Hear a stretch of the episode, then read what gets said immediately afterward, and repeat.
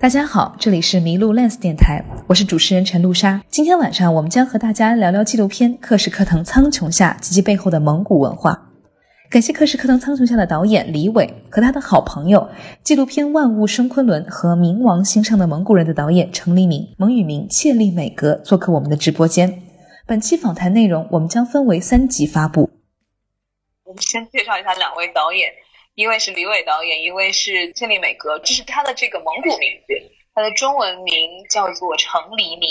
蒙古人呢，一般他的这个没有姓也没有名，他们的这个姓跟名呢，都是就是在大自然里边取得灵感。所以程呢是成吉思汗亲属的亲戚的意思。这个一会儿嗯。程导也会跟大家解释一下为什么他姓程。黎明的话呢，也就是切列美格的意思，也就是出生的太阳，这个还是非常有意境的。然后李伟老师应该是呃汉族人对吧？出生在呼呃呼和浩特，但是呢，咱们今天说的这个克什克腾苍穹下，也是李伟老师对自己家乡的一个致敬，就是对这片草原是爱之深切，所以决定回到了这片草原，来呃真实的去记录了它呃长达六年的时间。啊，我们现在先和这个李老师先聊一聊他的这个创作的一个灵感，然后一个过程。李老师是二零零八年开始拍摄这一部纪录片儿，二零零八年是开始拍照片，然后哦拍照片，对纪录片是二零一一年开始的。哦，这是准确的拍摄纪录片的时间是二零一一年，就是这好的。拍摄这个纪录片的时候呢，我觉得李老师他的这个刚开始是一个静态的一个摄影师，这个。对，但是他希望从这个摄影师迈出更大的一步，是成为一个纪录片的一个记录者。那么这样的一个转变的话，李老师是呃怎么样做出来的呢？呃，我又觉得可能就是野心吧。我觉得除了做静静态的图片以外，还可以试着去做做视频、做纪录片。然后那时候正好，我我也想是不是要找一个题材，然后认识那个。苏尼，然后他介绍我认识克什克腾那个，就这两户人他们在养铁皮马，我觉得这是一个特别好的故事，我就觉得也许这是一个开始切入拍纪录片的一个好的点，然后就开始了，我没想特别多。所以当时当时设备就是一个单反是吗？对，单反，对，全程是拿五 D 图拍下来的。哦，呃，就是包括像小蜜蜂啊等等这些，您是当时也准备齐全了吗？呃，上面实际上大多的情况下是加了一支那个罗德的机顶话筒。啊，嗯，然后我我现在反反反映，实际上我在那个纪录片里遇到的最大的问题或者解决的不好的问题，应该就是录音了。因为录音的话，嗯，仅仅凭一个机顶话筒可能很难做到特别完善。嗯，所以我觉得给给如果做纪录片的一些。朋友们一些建议就是，如果可以能提高一个品质的话，那么第一，另外一个助手，那他应该是帮助你录音的，这样你的声音品质会更好一点。对，尤其是包括您在内蒙古拍摄的时候，可能也会经常碰到风沙，或者是说，呃，这个场外噪音很大。因为，呃，我看到很多这个幕后的一个访谈嘛，也说到说内蒙古现在也不再是像人们想象当中，就是大漠孤烟直，就是一点就只只有特别淳朴的蒙古包和这个呃当地人这个景象，而是还有很多像电线杆，然后大家其实也是在看摩托车。所以就是包括您在收音的时候，其实也能感觉到这个城市化的进程嘛。录声音的时候，我觉得更多还是就考虑到如何避免风声啊、噪音，还有这种收音的距离和被拍摄这个，嗯，那些可能我觉得还也有有这样的情况，有现代化的一些情况，但可能不是考虑那么多的吧，嗯。嗯，那您可以介绍一下，在这种反复的拍摄过程当中，就一一年到一四年这个完整的，就稍微完整一点的三年拍摄时间，因为您最后剪出来的这个素材是六十分钟，对吧？嗯，八十分钟。八十分钟。对，是。就是说，您其实已经抛弃了非常非常多的素材。您当您可以说一下当时大概有多就多大的素材吗？几个 T，甚至是对，就时长可能是多长？时长我觉得应该也不是特别的长吧，可能是八十分钟的几倍，但是我没有算过，因为有好多素材就是你可能通过你感觉它不合适，你可能就没有把它放在故事线上，还有你也可能那部分素材就就没有翻译，因为它不像磁带有一个这种特别明确的一个我拍了几盘带子有多长的时间这种概念，它因为它都是文件，所以我我可能也没有特别统计到底有多少的素材量，但是要比我八十分钟可能不会多特别多吧，我只能这么说。那您后来是怎么样就是提取出一条主线呢？这就可能说说到剪辑，我剪辑实际上遇到了挺大的问题，就是因为我是从平面摄影转到纪录片，然后纪录片里头它可能对故事线要求比较明确，但是我在拍这个题材里头，随着拍摄我也发现它没有特别多的冲突，然后没有特别多的主人公的矛盾啊什么的，所以。剪辑中，我最后实际上还是一个按一个比较比较比较常规的，就是一个按时间的推移来，然后把两两户人的他们这种日常的生活，然后按这个线索来串起来。如果是他们这种这几年的生活，其实每天的片段都非常琐碎。就其实它是每一个一个一个小细小的一个碎片化的一个过程，虽然它没有冲突，但它一定是有戏剧化的一个过程。您是怎么推进的这个过程？他们日常生活，在我拍纪录片的时候，实际上没有想到，就是我一开始是没有想到的。他们牧民的每天的生活实际上是日复一日的。嗯，我可能原来期望着我在那儿可以拍到很多丰富的东西，但是比如说我住到那个宝英大哥家以后。他们每天就是 去弄牛羊，然后第二天可能还是这样子，就是这个是是是带 带给我的。我发现哦，原来没有想象中可以拍到那么多的东西。那后来您有想要怎么样去解决吗？就比如说设置一些场景，呃，或者说是设置一些情节，因为就怎么说呢？有很多的纪录片，它的这个一个设置其实是人为的。就是你可能是把呃其他时候，就有的时候不一定让它自然而然的发生，但您可能跟就是跟跟这个对象商量好以后，说我可不可以把某一件事情推前，然后我让它发生，然后我再来记录这样的一个发生。您有过这样的一个尝试吗？嗯，我应该是几乎是没有。对我还是我的这种纪录片的理念，可能还是一种。观察式的、客观式的，就是以以他们两户人的这种日常的生活经历，对，所以我几乎应该没有专门的去设置过。呃，那包括就是说，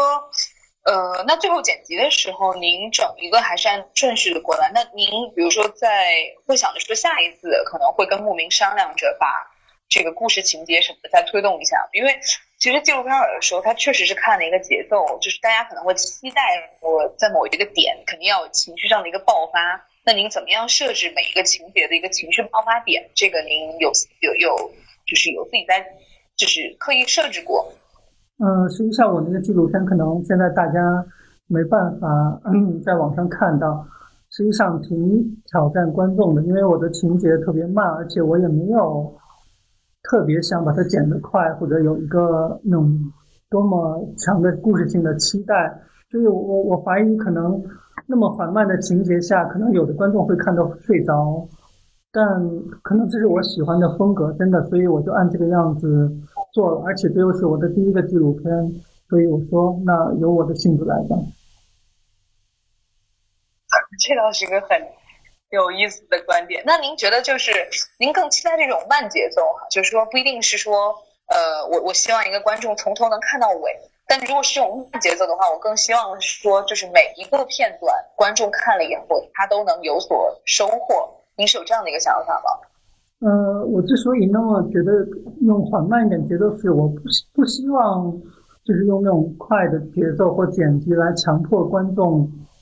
强迫吸引他。而且我觉得那个我也不是特别喜欢，我还是喜欢就是观众把看电影这个事情更放松一点。假设他在中间可能可以闭上眼睛休息一会儿，我觉得这也不是什么坏事。而且一个片子可能有的地方会吸引他，有的地方可能不会吸引他，我觉得这也这也没什么。而且我认为这种缓慢的节奏或者对细节的这种详细的呈现，可能从人类学上或者是从从文献价值上，我觉得肯定是有价值的。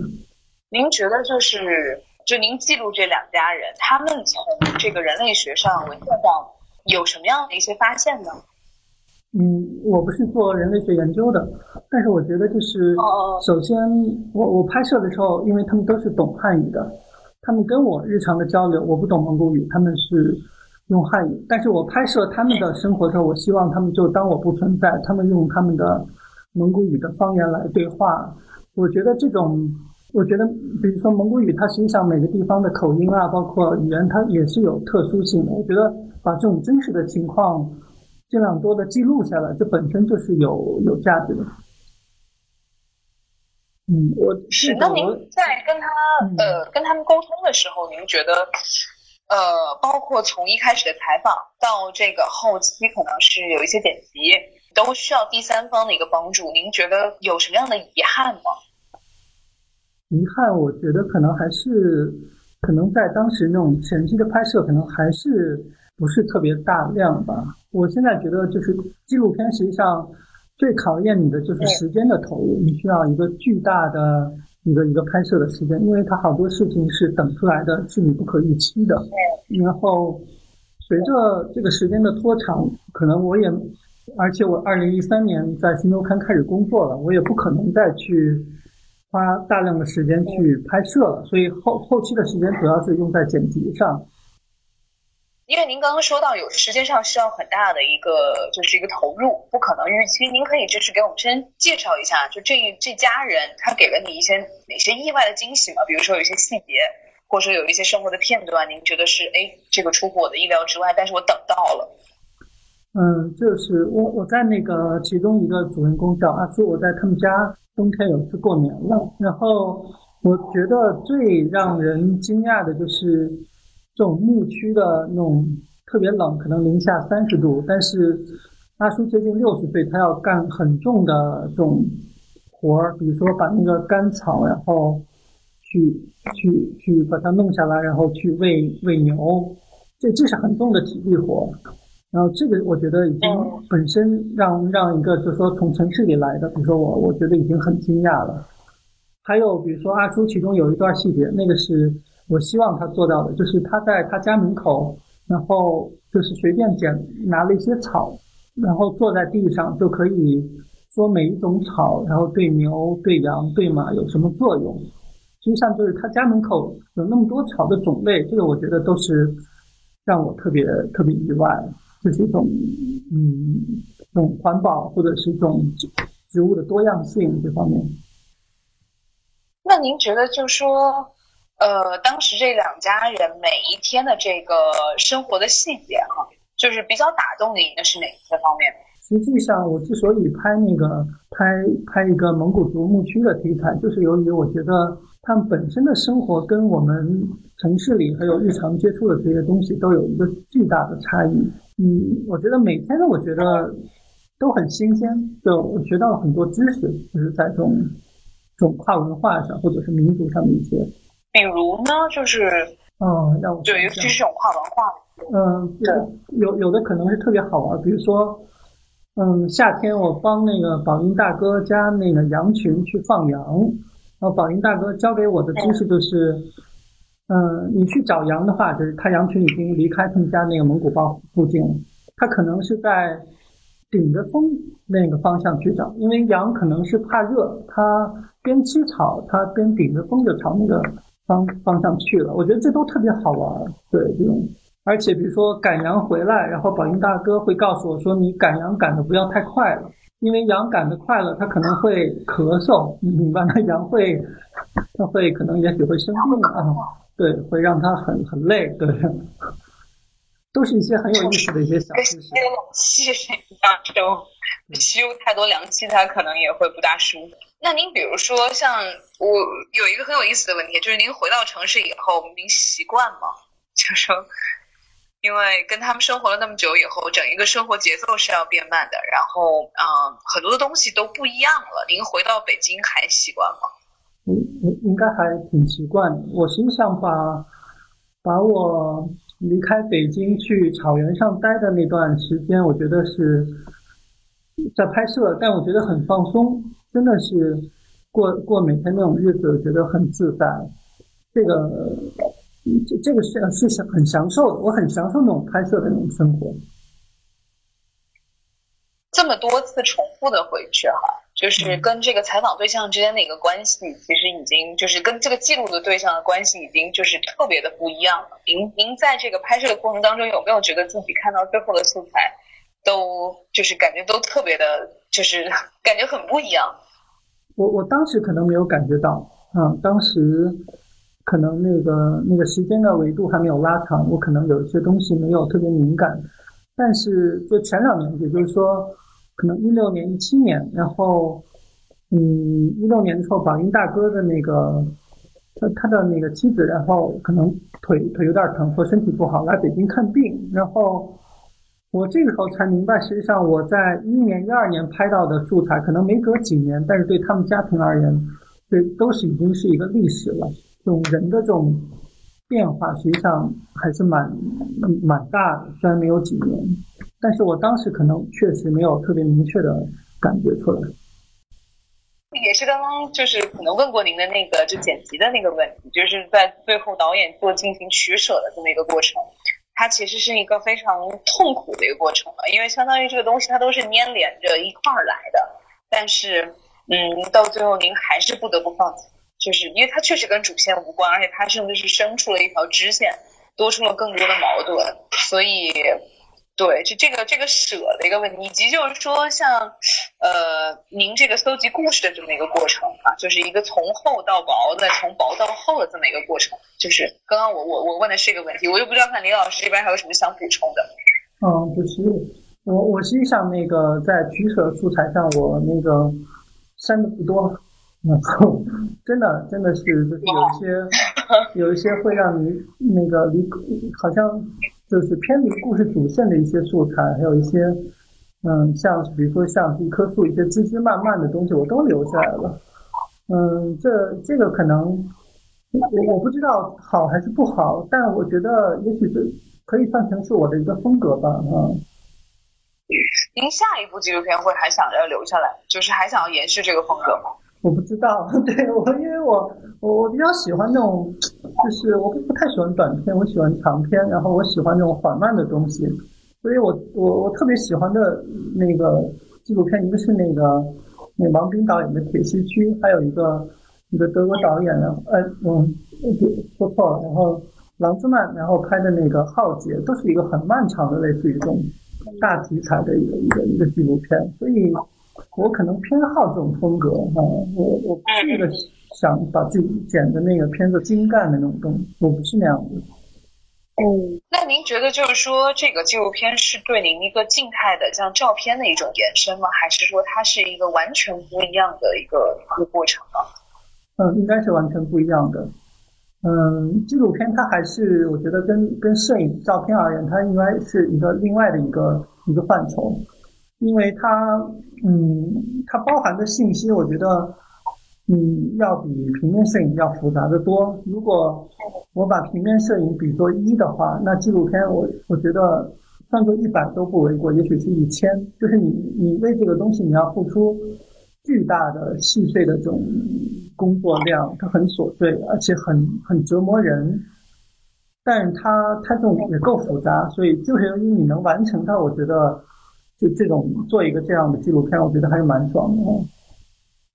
是一个自己很爽的过程。那您像这个，比如说您在拍照的时候，就更注重，就就照片是凝固的艺术，就是说您可能更注重的是那一个瞬间的一个东西。但是当您就是再去用视频去记录的时候，您有没有有时候觉得无法操控？就有的时候甚至是有一种，就是我我根本控制不了这个情节，因为这个东西。呃，像您刚刚也说的，就是它缺少矛盾，它也缺少一个推进。但就是说，您这种就在拍摄的时候的这种这种不安的这种感觉哈，有没有？就一开始您是怎么克服的？我好像倒没有特别的不安，对，因为至少在我做这个纪录片之前，我可能对于一些电影的喜好，还有对一些风格，我觉得还是自己心里有一个底了。而且我的照片就是我拍摄影的那组大地，它实际上也是很安静的一组。我觉得跟我的个人的性格有关系，包括这个纪录片最后的风格，可能都和我个人的这种性格吧。我不是一个特别急躁的，或者是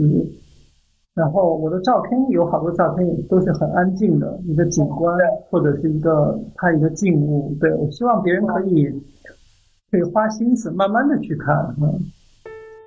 今天上集就到这里，欢迎继续收听中集和下集。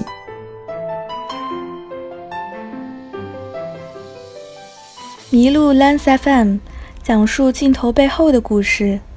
谢谢你的收听。欢迎你把这个故事分享给你的朋友们，让他遇见更多的人。